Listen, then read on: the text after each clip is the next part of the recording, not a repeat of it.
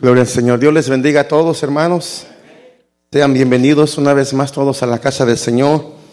Dios bendiga a todos los que son de casa, los que nos visitan.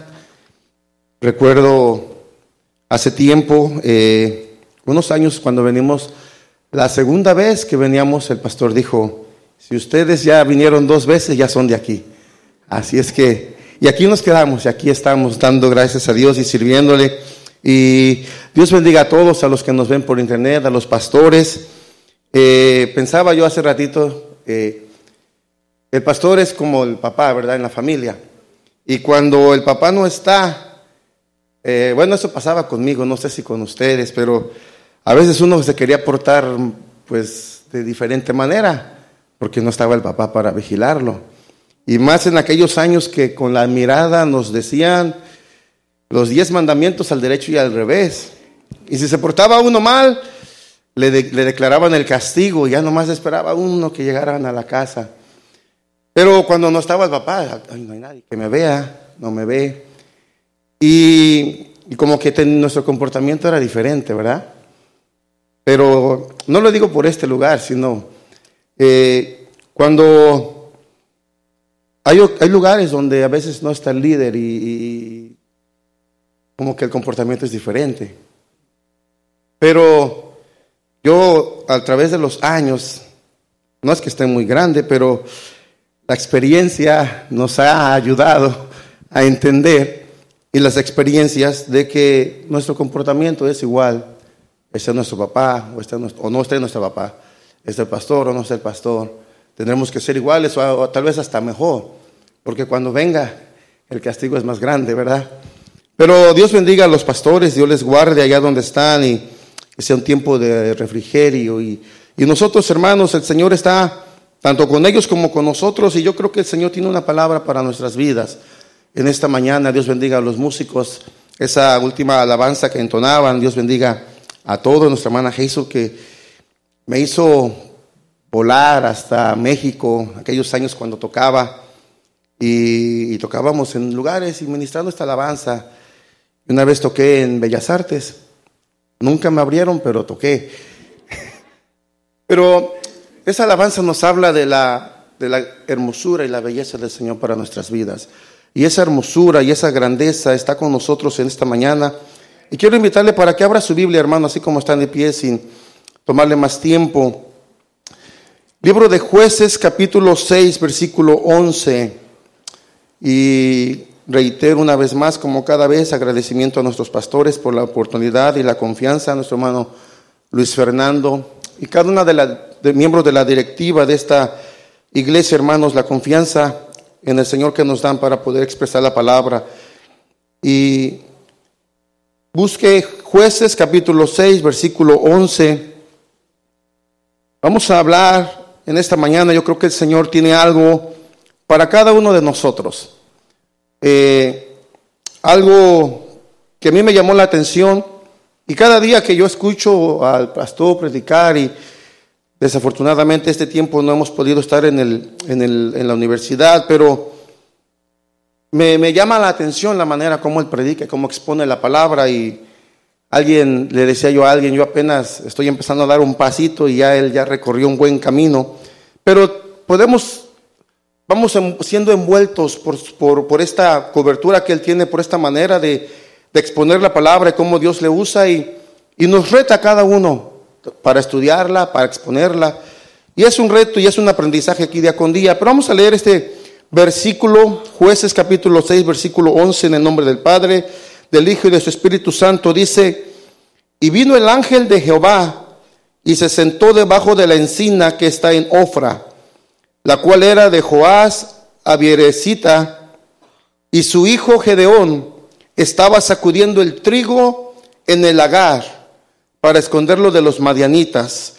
Y su hijo Gedeón estaba sacudiendo el trigo en el lagar para esconderlo de los madianitas. Incline su rostro y oremos al Señor. Padre que estás en el cielo, te alabamos, te bendecimos, Señor, te damos gracias por tu amor, tu misericordia. Gracias, Padre eterno, porque en esta mañana, Señor, nos has traído a este lugar. oh Dios eterno, para poderte adorar. Y estamos aquí, hemos adorado tu nombre, te hemos exaltado, hemos cantado a tu nombre, hemos declarado tu amor, tu misericordia, tu belleza, tu fidelidad, Señor, para con nosotros cada día. Ahora, eterno Dios, disponemos a escuchar tu palabra. Nuestros oídos sean abiertos, oh Dios, nuestro corazón abierto y entendido para retener tu palabra y llevarla a cabo cada día de nuestra vida, sea de bendición, sea alimento para nuestra alma, Señor. En el nombre de Jesús, gracias por tenernos en este día, gracias por tenernos en tus caminos, gracias por guardarnos, por protegernos y cuidarnos, Señor. En el nombre de Cristo Jesús, Padre.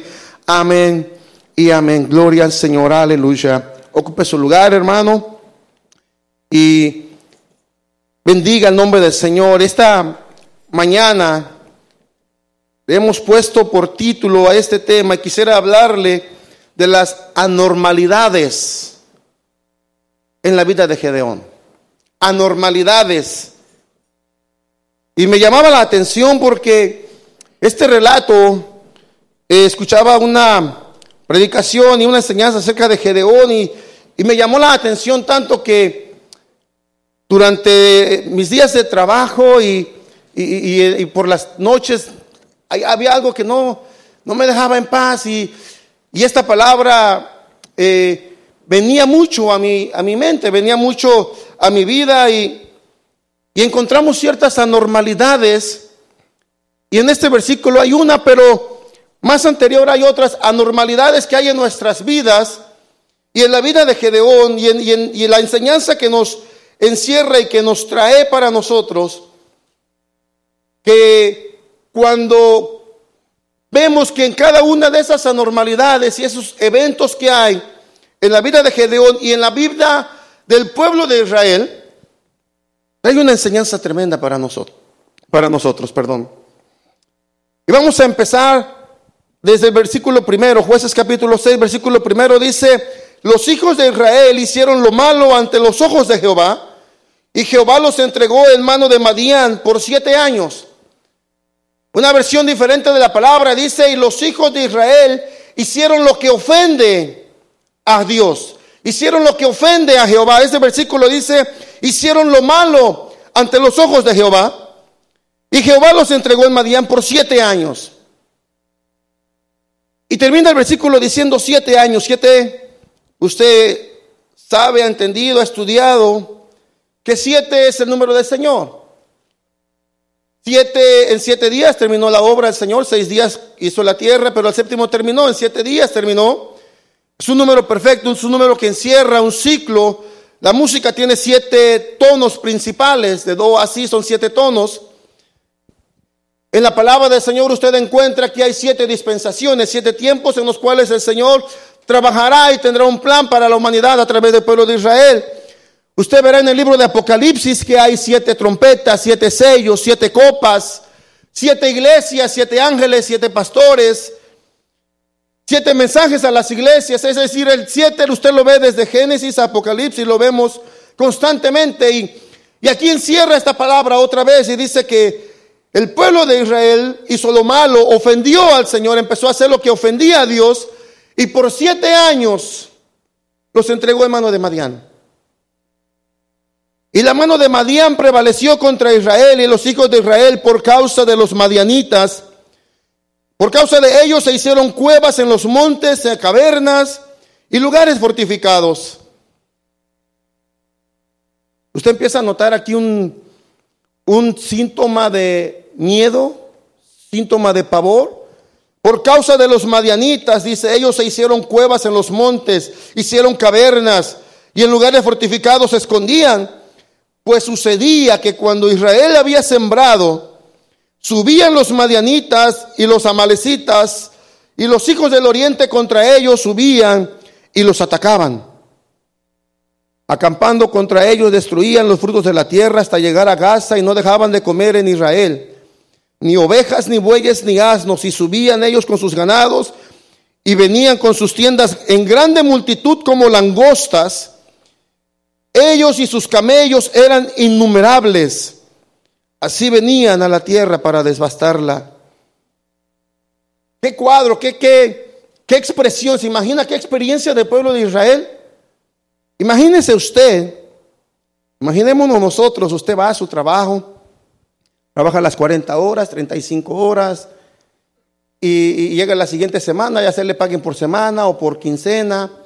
Eh, y usted ya trabajó sus 80 horas a la quincena, llega el día de paga, se presenta y alguien le quita el cheque. Y se queda sin comer, o sin dinero para comer, para pagar la renta, para pagar la luz, para pagar el teléfono y, no hay internet y el muchacho no tiene internet para meterse y, y se acaba el mundo porque no hay internet y ahora qué voy a hacer? Pues vamos a platicar como personas y eso cómo se hace. Que a veces ya no, se nos olvida el interactuar como personas. Y si viven en una casa grande, yo le decía a mi hermana, tengo, una, tengo tres hermanas y un hermano, y mi hermana mayor vive en Indianápolis y tiene una casa de cinco recámaras, tres baños, dos salas, y y su familia es grande, no, no, no caben ahí. Es mi, hermana, mi, mi, cuñado y mi sobrina y la mascota. Una recámara para cada uno y sobra uno. ¿Y cómo le hacen? Dice, bueno, hay una escalera por un lado y otra por otra. Estamos enojados, uno se sube por la otra y se baja por la otra, el otro, para no verse. Y cuando estamos contentos para congregarnos, le mando un texto, le hablo para no gritar. La nueva, la nueva sociedad, nuestra nueva era. Pero Imagínese usted, hermano, que usted trabaja y llega alguien y le quita el cheque. O ya fue a la tienda, ya compró y llega alguien y le quita todo. Así pasaba con Israel. Trabajaban. Mira que ellos eran bien inteligentes, los amalecitas y los de, y los de Madián. Dejaban que Israel sembrara, ya empezaban, eh, empezaban a ver que ya venía la lluvia, empezaban, sembraban, cultivaban y el trabajo que es cultivar. Alguien de aquí que, que haya vivido en, México o en su país y que haya estado en el campo. No es cosa fácil el cultivar, pararse a veces a las 4 de la mañana para ir al campo. Había ocasiones que como mi papá nos daban el agua para regar la tierra a las 10 de la noche y había que estar de 10 de la noche hasta terminar 7, 8, 9, 10 de la mañana, toda la noche regando con una lamparita ahí en el, en el campo. El trabajo que era sembrar, y luego ir a ponerle abono y cuando siembran caña que ya les cubrió y andar ahí abajo y en los aguates.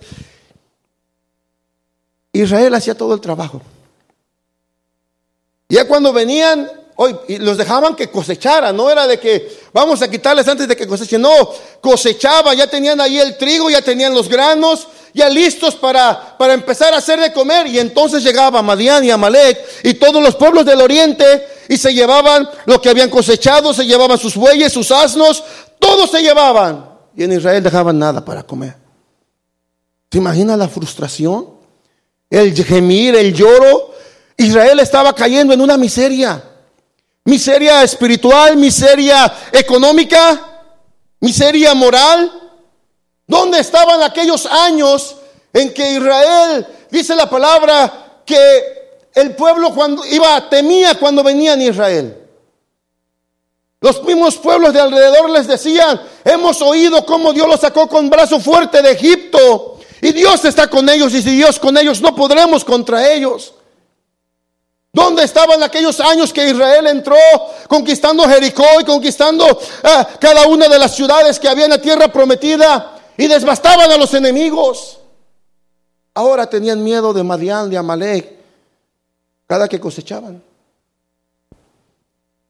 Dice el libro de Deuteronomio capítulo, perdón, Éxodo capítulo 15, Éxodo capítulo 15, versículo 14. Éxodo capítulo 15, versículo 14. Lo oirán los pueblos y temblarán. Se apoderará dolor de la tierra de los filisteos entonces los caudillos de Edom se turbarán, a los valientes de Moab les sobrecogerá temor, se acobardarán todos los moradores de Canaán, caiga sobre ellos temblor y espanto a la grandeza de tu brazo, enmudezcan como una piedra hasta que haya pasado tu pueblo, oh Jehová, hasta que haya pasado este pueblo que tú rescataste. ¿Dónde quedaba este temor y temblor en los pueblos cuando el pueblo de Israel pasaba? ¿Se imagina, hermano, un pueblo que, que Dios estaba con ellos y que venían a un pueblo y Dios les daba victoria, conquistaban una ciudad? Sin tirar nada, alguna lanza o granada o algo parecido, las murallas de Jericó cayeron. Los pueblos veían y decían, wow, Dios está con ellos porque solo dieron vueltas, tocaban trompetas, alababan a Dios y al séptimo día las murallas cayeron. El pueblo alrededor temblaban. Y pasó el tiempo y ¿dónde estaba esta gloria? Los de Madián se jactaban de ellos, los dejaban que hicieran el trabajo, sembrar, cosechar, eh, cultivar, cosechar, tener todo listo. Llegaban y nos vamos, gracias. ¿Dónde está esa gloria? Pero ¿qué fue lo que hicieron? ¿Qué fue lo que les llevó a esta situación? ¿Por qué el Señor estaba tan enojado? ¿Por qué Dios les entregó en las manos de Madián? Dice que hicieron lo que ofendía al Señor. ¿Qué fue lo que hicieron? Deuteronomio capítulo 4, versículo 23. Guardaos, no olvidéis del pacto de Jehová vuestro Dios que él estableció con vosotros y no os hagáis cultura o imagen o ninguna cosa de Jehová tu Dios que, que perdón, que Jehová tu Dios te ha prohibido. Porque Jehová tu Dios es fuego consumidor, Dios celoso Guardaos que no os hagáis escultura o imagen de ninguna cosa que Jehová tu Dios te ha prohibido, porque Jehová tu Dios es fuego consumidor, Dios celoso. El 25 dice, cuando hayáis envejecido en la tierra, si os corrompiereis e hiciereis escultura o imagen de cualquier cosa, e hiciereis lo malo ante los ojos de Jehová vuestro Dios para enojarlo, yo pongo hoy por testigos el cielo y la tierra, que pronto pereceréis totalmente de la tierra hasta la cual pasáis del Jordán para tomar posesión de ella. No estaréis en ella largos días sin que seáis destruidos. Y Jehová os esparcirá entre los pueblos y quedaréis pocos en número entre las naciones a las cuales Jehová os llevará. Capítulo 6, versículo 12 y al 13 dice, cuídate de no olvidarte de Jehová que te sacó de la tierra de Egipto de casa de servidumbre a Jehová tu Dios temerás y a Él solo servirás y por solo su nombre jurarás. No andaréis en pos de dioses ajenos, de los dioses de los pueblos que están en vuestros contornos. Porque el Dios celoso, Jehová tu Dios, en medio de ti está, para que no se inflame el, el furor de Jehová tu Dios contra ti y te destruya sobre la tierra. No tentaréis a Jehová vuestro Dios. Uno de los primeros mandamientos es, yo soy Jehová tu Dios. Yo soy fuerte y celoso, dice, dice el libro de Deuteronomio cuando estaban repitiendo la ley, yo soy fuerte y celoso. Yo soy Jehová, no hagas imagen de ninguna eh, escultura que ellos tienen allá, no hagas ni imagen ni escultura de sus dioses, ni mucho menos las adores. Porque soy Jehová tu Dios fuerte y celoso. El Señor no comparte su gloria con nadie. A Él solo tendremos que adorarle. Y si acaso el hombre alguna vez se queda con la gloria, paga las consecuencias. Acuérdese del, del César. Estaba el, el aerópago, estaba el coliseo grande, lleno. Y todos clamaban, voz de Dios y no de hombre, voz de Dios y no de hombre. Y le daban gloria a este hombre. Y empezó a, a exaltarse, empezó a recibir la gloria. Y ahí mismo murió comido por gusanos. La gloria del hombre es nada comparada con la gloria del Señor, hermano. Estas cosas Dios les había advertido al pueblo de Israel. No hagas dioses, no hagas imágenes de aquellos dioses que ellos tienen allá, no hagas escultura, mucho menos las adores, no te inclines, pues esto fue lo que hizo el pueblo de Israel. El pueblo de Israel se apartó, buscaba otros dioses y era una tras otra y una tras otra vez. Veían la gloria de Dios, habían visto la gloria de Dios en el desierto, habían visto cómo Dios los, los guió por el desierto, como la columna de nube en el día, la columna de fuego por la noche, les abrió el mar rojo, les dio maná, les dio comida, les dio carne. Entraron a la tierra prometida con brazo fuerte, conquistaron. Pasaba el tiempo y se apartaban. Venía el, venía el tiempo en que Dios les llamaba la atención, Dios, Dios les castigaba y, y ellos volteaban al Señor después de unos años y la misericordia de Dios ahí está y les ponía un juez. Trece jueces pasaron. Trece, trece jueces pasaron antes de que Dios pusiera un rey, desde que conquistaron la tierra. Pero la historia era la misma. Y lo que nos dice la Biblia y lo que nos dice nuestro, nuestro entorno que tenemos nosotros, prácticamente estamos igual en nuestros días. ¿Por qué? La palabra del Señor declara que en los últimos días el amor de muchos se enfriaría y muchos, dice, apostatarían de la fe. El día de la junta aquí estuvimos, el pastor puso una, un, un sonido, un reportaje en el, en el teléfono y dice que un porcentaje grande de cristianos están dejando el camino y se están yendo a otra, a una religión, a una secta. ¿Qué es apostatar? ¿Qué es, qué es apóstata? Apostatar de la fe es dejar el camino del Señor, negar a Cristo y seguir otro camino. Aquel que se aparta del Señor, aquel que, que deja el camino de Cristo y dice, bueno, ya no necesito a Cristo para que sea mi Salvador, he encontrado un nuevo camino, está apostatando de la fe. Y son tiempos que estamos viviendo, hermanos, en nuestros días. Cualquier cosa que se anteponga entre Dios y nosotros es idolatría. Cualquier cosa que nos desvíe de Dios nos está desviando del camino y estamos adorando a otra cosa y no estamos adorando a Dios. Y cuando hablo nos está pasando, no estoy refiriendo a esta iglesia, sino en general, como pueblo de Dios en toda la orbe, en todo el mundo. La iglesia del Señor está siendo atacada. El fruto que está produciendo, que tratamos de producir como cristianos, la fe, el amor, la misericordia, las bondades del Señor, están siendo atacadas por el enemigo y están, están atacando nuestra fe, nuestra paciencia, están atacando nuestros hijos, están atacando nuestra paz. Están atacando al pueblo del Señor. Y están argumentando que, que hay otros medios, que no hay. Y están bombardeándonos con informaciones por este lado, informaciones por este otro lado. Y nos, tratan de meter entre, entre ceja y ceja, entre los oídos, en la mente, de que hay seres en otros lugares y que están tratando de venir al mundo y todo ello, usted sabe. Lo único que está en otro lado ahorita su lugar de residencia, pero que está con nosotros es el Señor Jesucristo. El único que va a venir de otro lugar por un pueblo es Jesucristo, hermano. No lo hemos visto físicamente nosotros, pero hemos visto su gloria. Hemos visto su misericordia, hemos visto su amor, hemos visto su poder, hemos visto cómo ha estado con nosotros cada día. Hemos podido sentir su presencia. Pero nos están atacando, el pastor mencionaba, acerca de estos grupos que se preparan y se han preparado por años y están en el gobierno y están atacando al pueblo del Señor.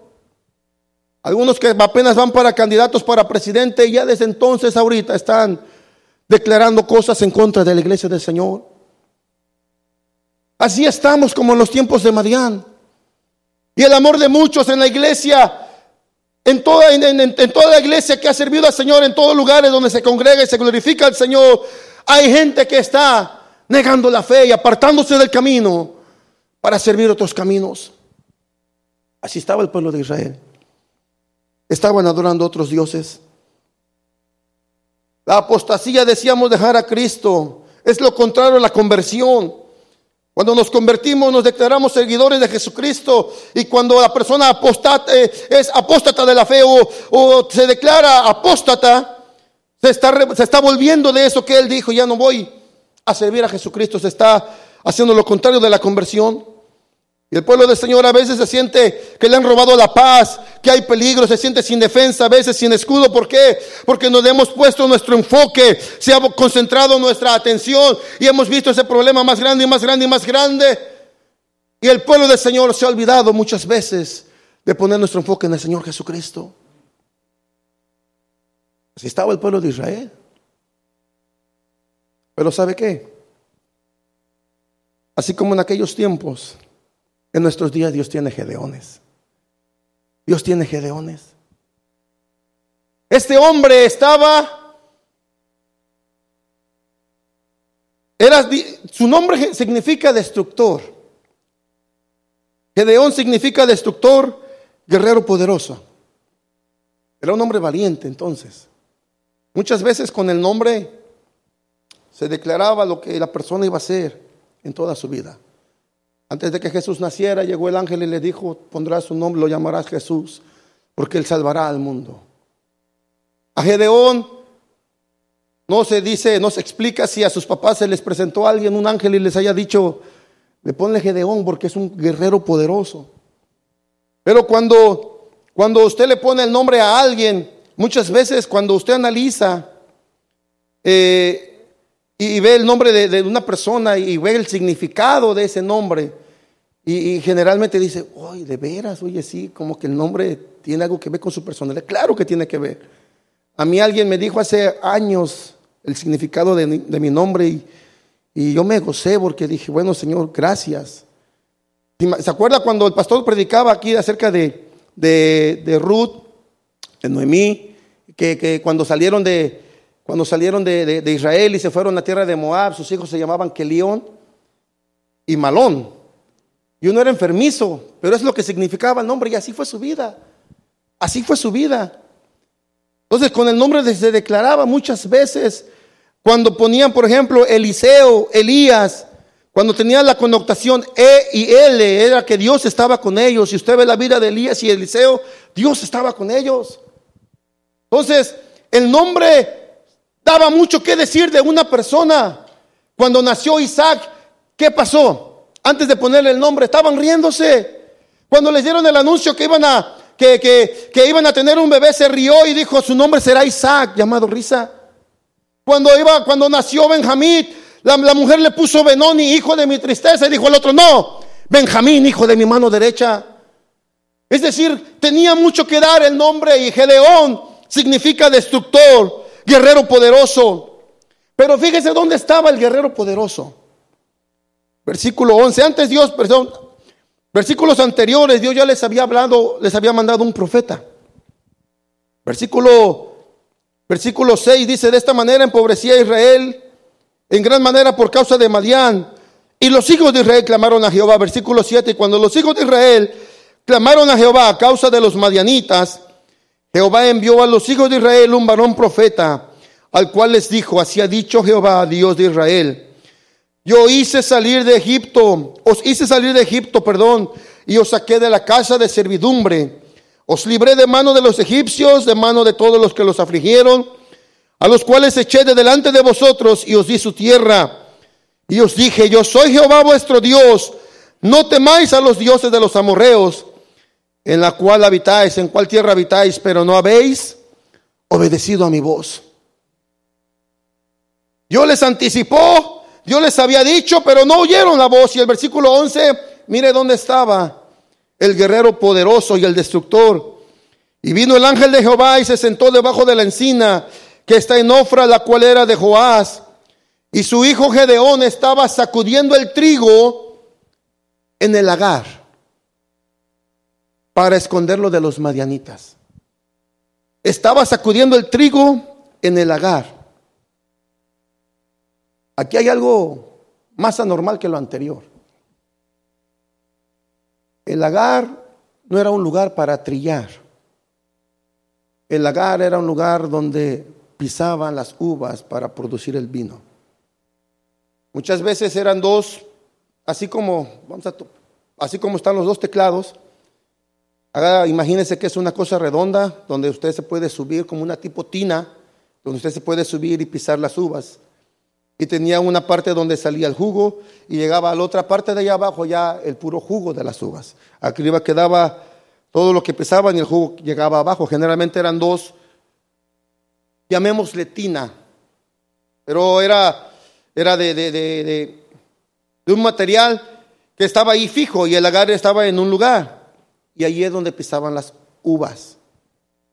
El trigo lo trillaban en la era, lo azotaban en la era.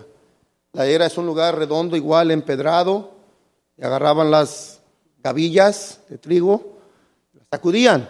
O había otros que agarraban un palo y estaban las, el, trigo ahí y un palo con algo en la punta y le daban golpes para hacer que caiga el, grano.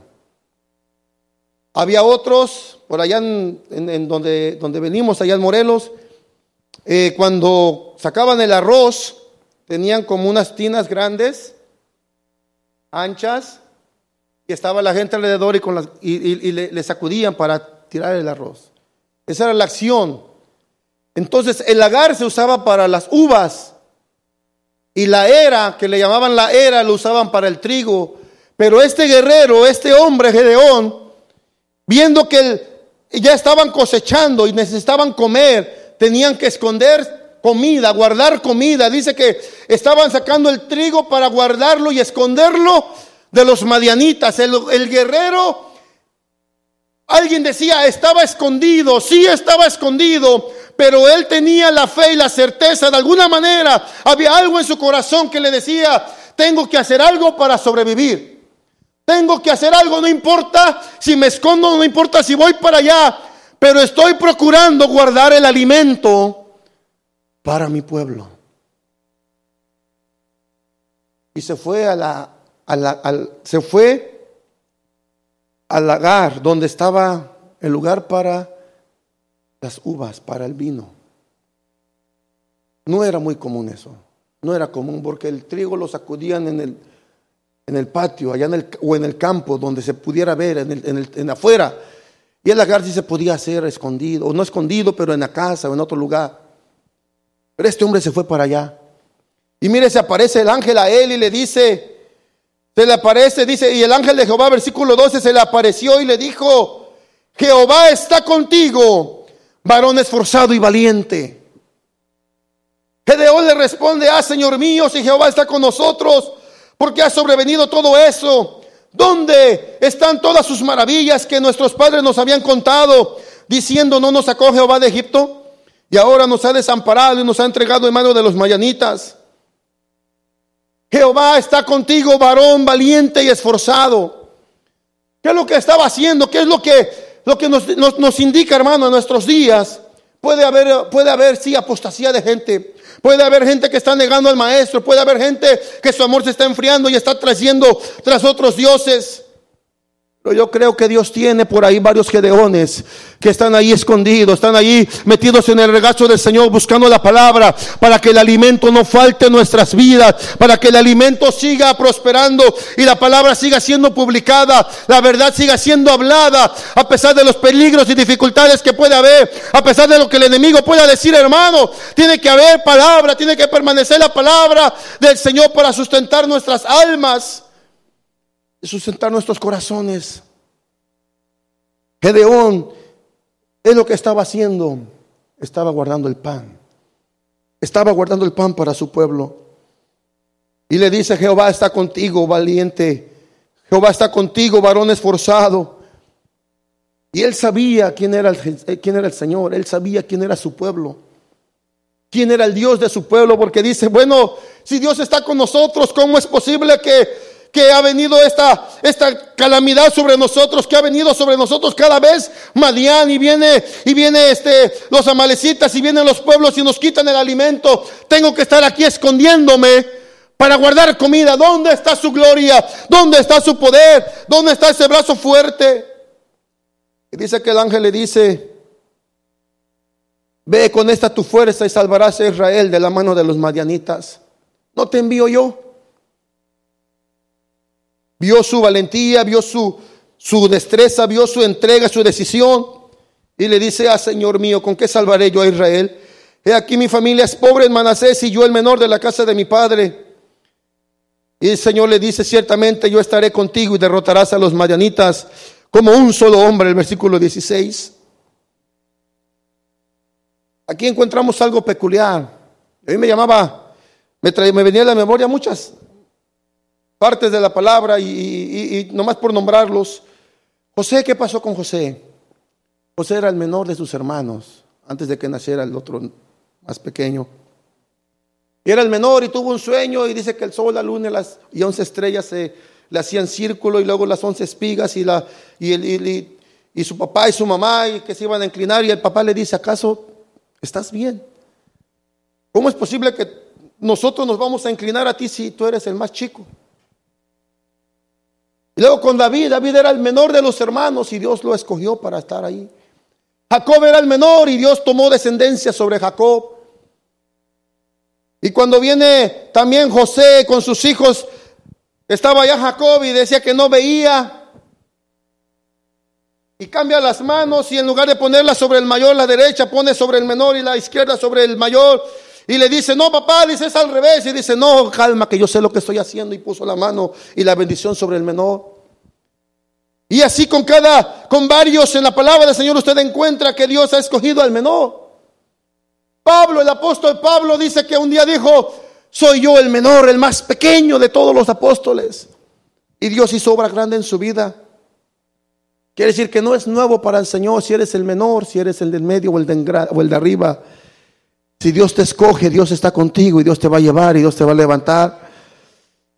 Joven que estás aquí, joven que nos ves por internet, tiene 16 años, no te preocupes, a esa edad Dios le dio sueño a José. A esa edad fueron a ungir a David. Que si bien es cierto no fue rey, al otro día pasaron años y luchas y guerras y pleitos y tuvo que ser perseguido, pero llegó a ser rey de Israel, se lo habían dicho a tiempo atrás. A José los sueños que tuvo cuando tenía 16 años y que su papá le dio la, la túnica de colores, pasó tiempo y pasó por la cárcel, fue echado a un pozo, llegó a ser esclavo, llegó a ser jefe de esa casa.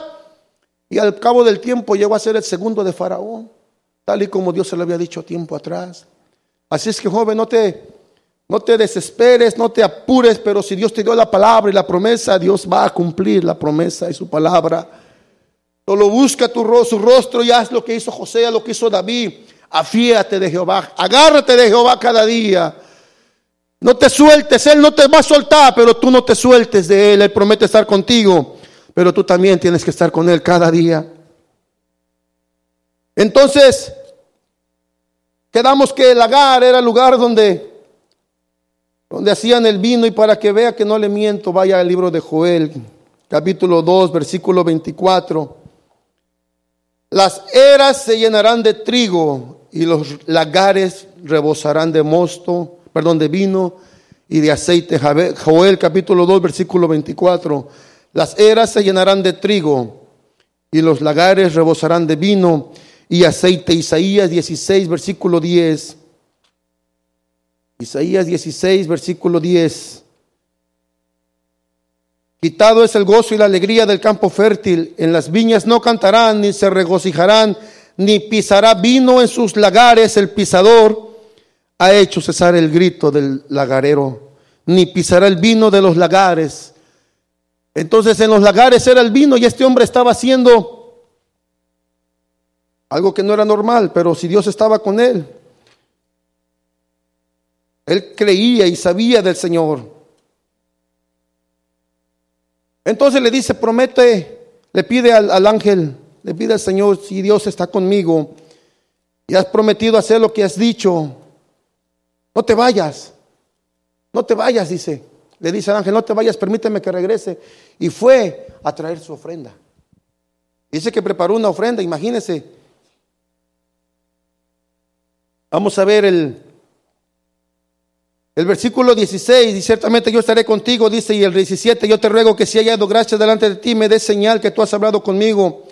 18, te ruego que no te vayas de aquí hasta que vuelva a ti saque mi ofrenda y la ponga delante de ti. Y él dijo, esperaré hasta que vuelvas.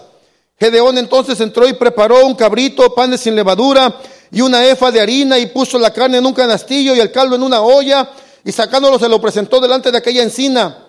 Fíjese, él quiso presentar su ofrenda delante de una encina y le dice, y lo presentó delante de una encina, versículo 20. Entonces el ángel de Dios le dijo, toma la carne y los panes sin levadura y ponlo sobre esta peña y vierte el caldo. Y él así lo hizo. No sobre la encina ni debajo de la encina, sino pon tu ofrenda encima de la peña. ¿Quién es la peña, hermano? ¿Quién es la roca inconmovible? ¿Quién es el fundamento de nuestra fe? Jesucristo. No podemos poner otro fundamento, ni en otro podemos poner ni traer nuestra ofrenda, sino en el Señor Jesucristo solamente. No podemos adorarnos o, o doblar nuestras rodillas delante de otra cosa, sino es solamente delante del Señor. Por eso el ángel le dice, no, no, no, no, no, no debajo de la encina, vente y ponlo aquí sobre la peña, pon la ofrenda, dice, y vierte el caldo también, y así lo hizo. Y extendiendo el ángel de Jehová el báculo que tenía en su mano, tocó la punta, con la punta la carne, dice, y los panes sin levadura, y subió fuego de la peña, la cual consumió la carne, los panes, y el ángel de Jehová desapareció de su vista. Él no llevaba fuego, el ángel puso el fuego. ¿Y quién trae el fuego para nosotros, hermanos? Nosotros no ponemos el fuego. Nosotros solamente disponemos y ponemos nuestra ofrenda. Dice primera carta a los Corintios, capítulo 12, presentemos nuestros cuerpos en sacrificio vivo. Traigamos nuestra ofrenda. Ese es nuestro trabajo.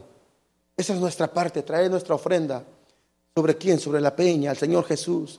Porque cuando usted viene a la presencia del Padre, no viene confiando en nuestras fuerzas o nuestra justicia, porque dice la palabra que son como trapo de inmundicia.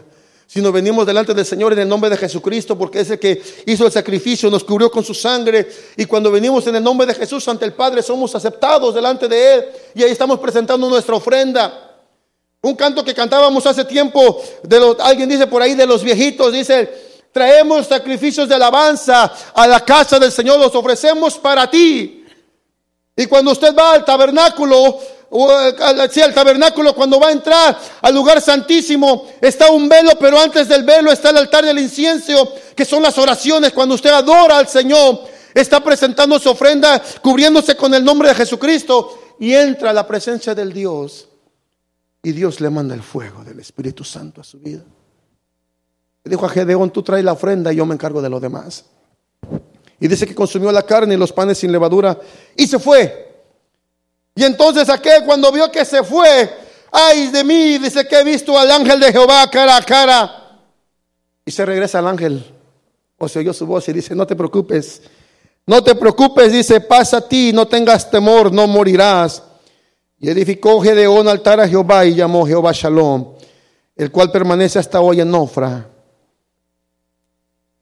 Pero algo peculiar que hizo este hombre antes de, después de esto, hace su ofrenda, la prepara, el tiempo que se llevó en preparar el cabrito, los panes sin levadura, la trae al ángel, presenta la ofrenda y se consume. Después de esto, el ángel le manda al Señor y le dice, ve y derriba el altar de Baal. Ve y derriba el, el altar de Baal.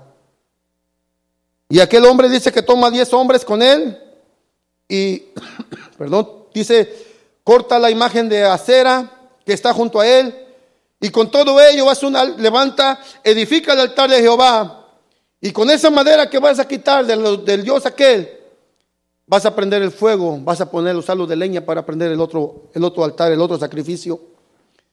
Y Gedeón tomó diez hombres con él y dice que por la noche vino y tumbó el altar de Baal, derribó la imagen de acera, hizo lo que el ángel le había dicho. Cuando se despiertan por la mañana, Vienen los hombres y ven que el altar de Baal está destruido, que la imagen de acera está destruida y dicen, ¿qué pasó? no falta alguien el que el periodista o el que da las noticias. En los pueblitos antes, por allá en México, usted iba al parque o al zócalo o al centro, al downtown, y, y había alguien allí en una banquita con una guitarra y se ponía a cantar las noticias que habían pasado, las, daba cantando, no sé si alguien por ahí ha escuchado, pero y de ahí salen corridos y otras más, ¿verdad? Pero muchos iban al parque o al, o al centro, unos a ver la novia o a ver si agarraban algo, pero otros iban a escuchar las noticias en la mañana. Otros iban, decían al molino, ¿verdad? Llevaban la, masa, el nistamal, y, y ahí estaban haciendo fila. A mí me tocó, hermanos, a mí me tocó, me mandaba mi abuelita. Y llegaba uno y ponía la cubeta de nistamal ahí para hacer las tortillas y pues, había 15 o 20, pues esperábamos a que las fueran aventando. Ya allá se iba, se juntaba el grupito allá a platicar, no otra cosa, a platicar. Oye, que fulana se fue consultando, que esto, que acá, que las noticias, usted se quería enterar de algo, o se iba al centro o se iba al molino. Después de ahí se iba a las tortillas, ya los molinos fueron desapareciendo. Y después en mi pueblo, al final de cuentas, era en las combis. Se subía a la combi y se sabía de todo, hermano. Se sabía de todo. Pero se levantan los hombres y ven la imagen de acera destruida, ven el altar de Jehová destruido. ¿Quién fue? No faltó el que se había dado cuenta. Gedeón lo quiso hacer de noche para que no hubiera tanto problema o no se dieran cuenta. Y se levantan por la mañana y se da cuenta que alguien los vio. Y viene y le dice, Gedeón, yo vi a Gedeón, el hijo de Joás, dice, él venía con unos hombres y tumbaron la, así, ah, vámonos.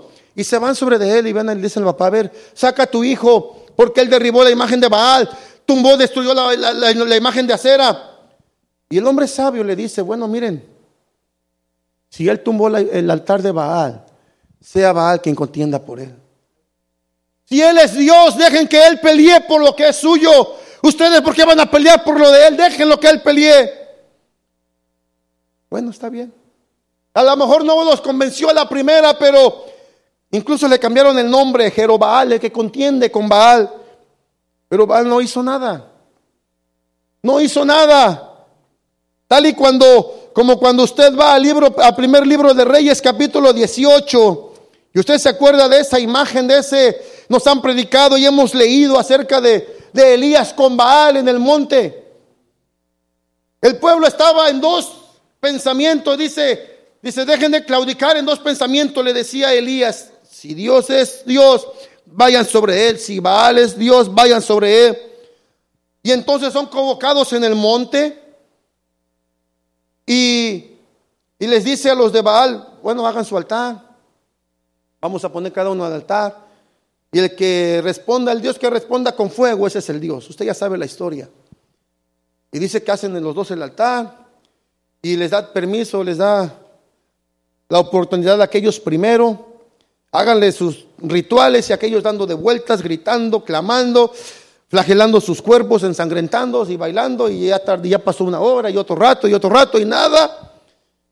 Y después viene, va, nunca respondió con fuego, después viene Elías, hace el altar.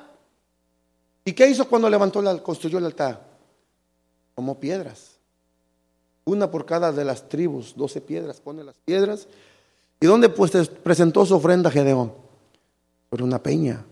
Y pone las piedras y pone agua, dice que 12 baldes de agua y pone la, carne y la leña. Y aquellos todavía lo veían y como diciendo, bueno, si, si seco aquel no contestó, pues con agua menos. Pero Elías dobla sus rodillas y clama, Señor, Señor, ahora declara, y ya es entender a esta gente, ¿quién es Dios? Y dice que el, altar fue consumido. Dios mandó fuego y consumió no solo la ofrenda, sino la leña, la carne, las piedras y el polvo. Por si quedaba duda, hasta el polvo se terminó. Dios respondió con fuego y Baal, al igual que pasó con Gedeón, nunca respondió. Alguien dijo por ahí, brilló por su ausencia. Si ve las, las comparaciones con Gedeón y Elías, había un altar a Baal que fue destruido. Baal no contestó, nunca se apareció. Los dos confiaban en Dios. Usted ya entiende y sabe y recuerda las, las señales que siguió pidiendo este Gedeón. El vellón seco, todo lo demás mojado, el vellón mojado, todo lo demás seco. Cosas que no eran normales. No es que no sea normal pedirle, pedirle confirmación al Señor, pero cuando el Señor nos está dando una palabra, hay que obedecer porque sabemos que es del Señor. Pero estaban, en, recuerde que estaban en tiempos que ya llevaban tiempos que estaba el enemigo sobre de ellos y había dificultades y su, y su fe estaba flaqueando, había problemas, por eso el pueblo no hacía nada. Si se hubiesen levantado antes, algunos cuantos hubiesen dicho, bueno, si Dios está con nosotros, vamos a hacerle guerra a los madianitas, pero no, se escondían y corrían. Pero este hombre confiaba en Dios, al igual que Elías. Ofrecen una ofrenda, uno sobre la peña y el otro sobre doce piedras conforme a las tribus de Israel. Decíamos, Cristo es simbólico, o, es, la, perdón, la peña es simbolismo de Jesucristo y el fuego, símbolo del Espíritu Santo. Cristo trae la respuesta para nuestros problemas y dificultades. En el versículo 34 dice que viene el Espíritu del Señor sobre Gedeón y entonces empieza a convocar a guerra, toca la trompeta y trae al pueblo y convoca a guerra. Ya me lo voy a terminar, hermano. Convoca a guerra y dice, se juntaron mucha gente con él. dice, vamos contra ellos y vamos a destruirlos. Fíjese la diferencia que hace un hombre que confía en Dios. Hace tiempo alguien dijo una palabra y a mí me gustó y dice, Dios y yo somos mayoría. Dios y yo somos mayoría. Y eso fue lo que hizo Gedeón. Él confió en el Señor. El Espíritu Santo vino sobre él. Dice el Espíritu de Jehová vino sobre de él. Y entonces él toma. Y dice que toma la, trompeta y la toca y convoca guerra. Tocó el cuerno, dice. Y se reunieron contra él, con él, perdón, todos los de Abiaser y, vino gente contra, con él, con, con Gedeón a unirse en guerra. Y usted ya sabe la historia. El Señor le dice, no, son muchos. Eran 30, 32 mil guerreros que se juntaron con Gedeón. Señor, no, son muchos. Diles que el que tenga miedo que se vaya. Se van 22 mil, quedan 10 mil. El Señor le dice, ah, son muchos todavía. Llévalos al agua y dice, y el que tome agua de una manera se queda y el que tome diferente se va. Los que lamen el agua como los perros, dice que se llevó la, se llevaba el agua a la boca con la, con la mano. Fueron 300 y los demás doblaron sus rodillas. Entiendo que dejan sus, sus armas y se, y se meten la boca o la cara al agua, dejando a un lado el arma. Yo no tuve, no voy a decir la oportunidad a lo mejor, pero la experiencia de estar en el ejército. Pero yo creo que a un soldado no le permiten que deje el arma por allá abandonada. No puede dejarla, hermano. El hermano Jonathan ahí, yo creo que, que no la puede dejar. Imagina un policía que nos pasó hace años, estábamos en King City, más acá arribita, y el pastor que teníamos en la iglesia era eh, sargento de la policía. Y un día llegó y no se puso el chaleco antibalas y dice que pues ahí no pasaba nada en ese pueblo casi, generalmente no pasaba nada. Y el día que se le ocurre no ponerse el chaleco, suena la alarma que estaban robando un banco. Y él iba llegando, entonces no había muchos y tuvo que ir él. Reacciona, digamos, normalmente porque es policía, está entrenado para ello, para reaccionar de cierta manera ante ciertas circunstancias. Toma el carro, va al banco y les dicen que las personas que estaban robando el banco tenían armas.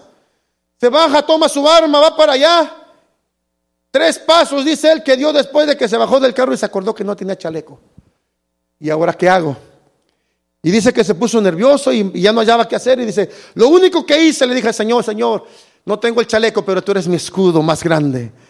Y fue con él. Y Dios, Dios le ayudó, pero no es posible, no es, no es lo normal que el soldado deje el arma o deje la protección, no. Y aquellos fueron, dice que lo hicieron así y dice, bueno, ahora los 300 se quedan contigo, los demás regresalos para la casa. 31.700 se fueron a la casa y se quedó con 300. Con estos vas a ir. Pero el pueblo que está allá es muy grande, Señor. Sus camellos son innumerables. Con estos 300. Porque si va todo el pueblo contigo y obtienen la victoria, van a pensar que su brazo los salvó. Pero si vas con estos 300, yo te daré la victoria. Entenderán que yo, Jehová, les di la victoria y yo estuve con ustedes. Bendito es su nombre porque no es el número, no son las armas, no es la cantidad, es quien va contigo, hermano, a la guerra. Y se va con los 300. Y dice, el brazo de Jehová los librará, no las fuerzas del hombre. Versículo 12 que del capítulo 7 dice que ellos y sus camellos eran innumerables.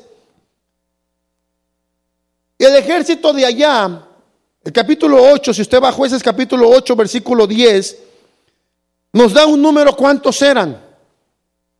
Y Seba y, Sul, y Salmuna estaban en Carcor y con ellos su ejército como de 15 mil hombres. Todos los que habían quedado de todo el ejército de los hijos del oriente, pues habían caído 120 mil hombres que sacaban espada. 120 mil más 15 mil, ¿cuántos son? 135 mil. No creo que soy bueno para las matemáticas, sino que lo sumé. Le digo en el trabajo, si fuera bueno para las matemáticas no estuviera de cocinero. 135 mil hombres. Divida eso entre 300. Igual lo hice antes, hermano. ¿Sabe de cuánto les tocaba? La 450. ¿Y a cuántos profetas de Baal mató Elías en el Monte Carmelo? 450. Y bien, había otros 400 de, profetas de, de, Jezabel. Pero la lectura después del versículo 20, capítulo 18 del libro primero de Reyes, se enfoca en los 450 de Baal, 450 profetas de Baal. Y, y Gedeón está aquí contra esta gente y los amalecitas y todos los, del, los, de, los de Madián y los ejércitos que venían eran 135 mil contra 300. Les tocaba de 450 soldados por cada uno de los soldados que tenía Gedeón. Y se van, se van a la guerra, valientes, eran hombres que confiaban en Dios. Pero ¿qué cree que llevaban de arma? Ya con esto termino, le prometo cinco minutos o menos. ¿Qué llevaban de arma? No llevaban metralletas ni cañones porque ni había. Les da, el Señor le da tal y como le dijo a Moisés el diseño del, del tabernáculo. Viene y le da el diseño de cómo iba a ganar la guerra contra Madián. Toma una tea ardiente, métela en un cántaro y en la otra mano que tomen una trompeta y rodeen el pueblo. Y el Señor, yo creo, me imagino, porque no dice la palabra, pero le habla a Gedeón porque yo creo que lo vio medio nervioso o como que medio dudaba. A lo mejor. Y le dice, mira, para que se afiance tu fe y se afirme, toma a tu criado y baja al campo en la noche. Baja al campo de los mayanitas. Para que veas y yo veas que yo estoy en el asunto. Y este viene y dice que se toma y va para allá, se meten allí sigilosamente en la noche, llegan a una tienda y escucha uno de los madianitas diciéndole al otro, ¿sabes qué? Yo soñé que algo caía del monte y venía y nos aplastaba y le empieza a dar un sueño. Y el otro lo escucha, pavorido, yo me imagino sus ojos grandes, espantado. Y le dice, oye, no es otra cosa más que la mano de Gedeón sobre nosotros. Dios está con ellos. Dios nos ha entregado en mano de Gedeón. Vamos a morir. Nos van a matar, nos van a destruir. Dios está con ellos. Cuando Gedeón lo escucha, dice que se alegra se alegra, pero de antes de brincar y gritar, ¿se imagina? Hubiera gritado en medio de los enemigos. Dobla sus rodillas y adoró al Señor. Tomó más confianza. Sube, ya me imagino cuando iba subiendo la colina, con ganas de subir, con esas veces que usted va corriendo y quiere llegar a un lugar y siente que en lugar de avanzar se va haciendo más largo el camino, y si es de subida más todavía, pero ahí va, ahí va Gedeón con sus valientes, sus, los, hombres que iban con él, y llega, le dice, Jehová ciertamente nos ha entregado a Madián. Tomen valor, tomen lo que les voy a decir. Y a través de ello Dios nos va a dar la victoria. Bien, vamos a preparar las armas, Príncipe. Una tea, métenla en el cántaro y la trompeta en la mano. Pero no vamos a ir a la guerra. Sí. Pero las lanzas, las flechas, no. El Señor me dijo, tea, cántaro y trompeta. Y aquellos confiaban en Gedeón. Porque ya para esas alturas yo creo ya habían escuchado que en medio de la dificultad él se atrevió a trabajar y guardar alimento para el pueblo.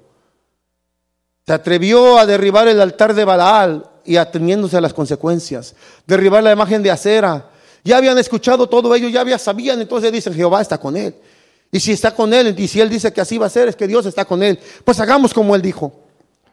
Y se van y rodean 100 hombres de este lado, 100 hombres acá y 100 hombres allá. Y vean cómo le voy a hacer, dice, y así como hago yo, así todos van a hacer. Y aquellos bien dormidos, campantes, descansando porque al otro día van a la guerra. Y Gedeón dice que entonces viene, rompe el cántaro, brilla la tea porque estaba prendida, y tocan la trompeta y gritan. No sé a cuántos de ustedes les ha pasado. Está bien dormido en la calma de la noche y alguien le pone un ruido grande, ya sea música o le gritan, o si le prenden la luz, más todavía. ¿Cómo se para? Y es más, si usted se, levanta por la noche sin que le griten, si solamente se despierta y prende la luz, los ojos no tienen la capacidad de retener, de, soportar tanta luz. Los vamos abriendo de a poquito en poquito porque nos lastima.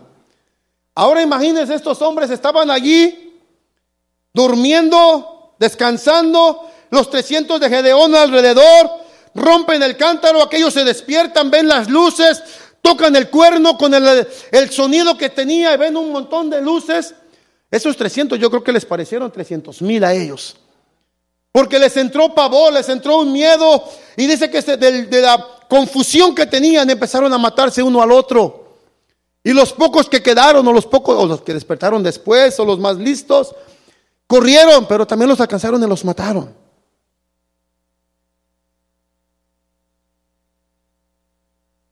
Ahora, ¿qué es esto para nosotros? Ya voy a cerrar la Biblia ya por esto terminar.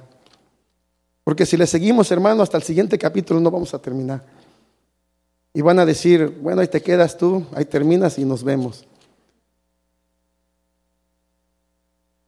La palabra del Señor dice que nosotros somos el barro.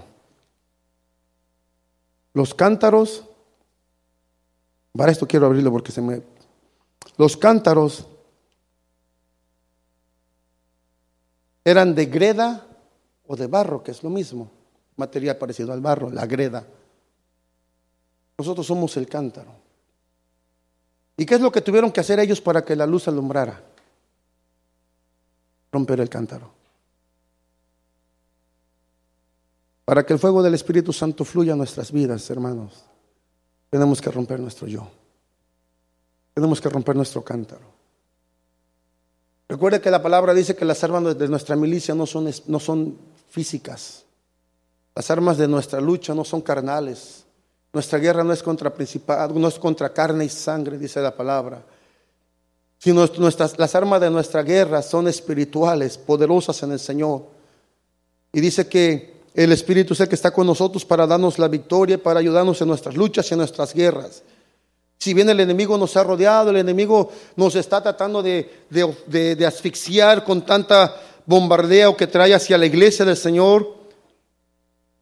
Pero, ¿cómo le vamos a hacer frente? Rompiendo nuestro yo cada día. Rompiendo nuestro yo, hermano, para que el fuego del Espíritu Santo pueda fluir. Decíamos que la gloria del Señor no la comparte con nadie, esa, gloria es de Él y Él tiene que brillar. Él es la luz del mundo, se refleja a través de nosotros, pero Él es la luz. Él es la luz y no va a llegar a aquellos lugares si nosotros no vamos con esa disposición de decir, Señor, que brilles tú en mí y que no brille yo.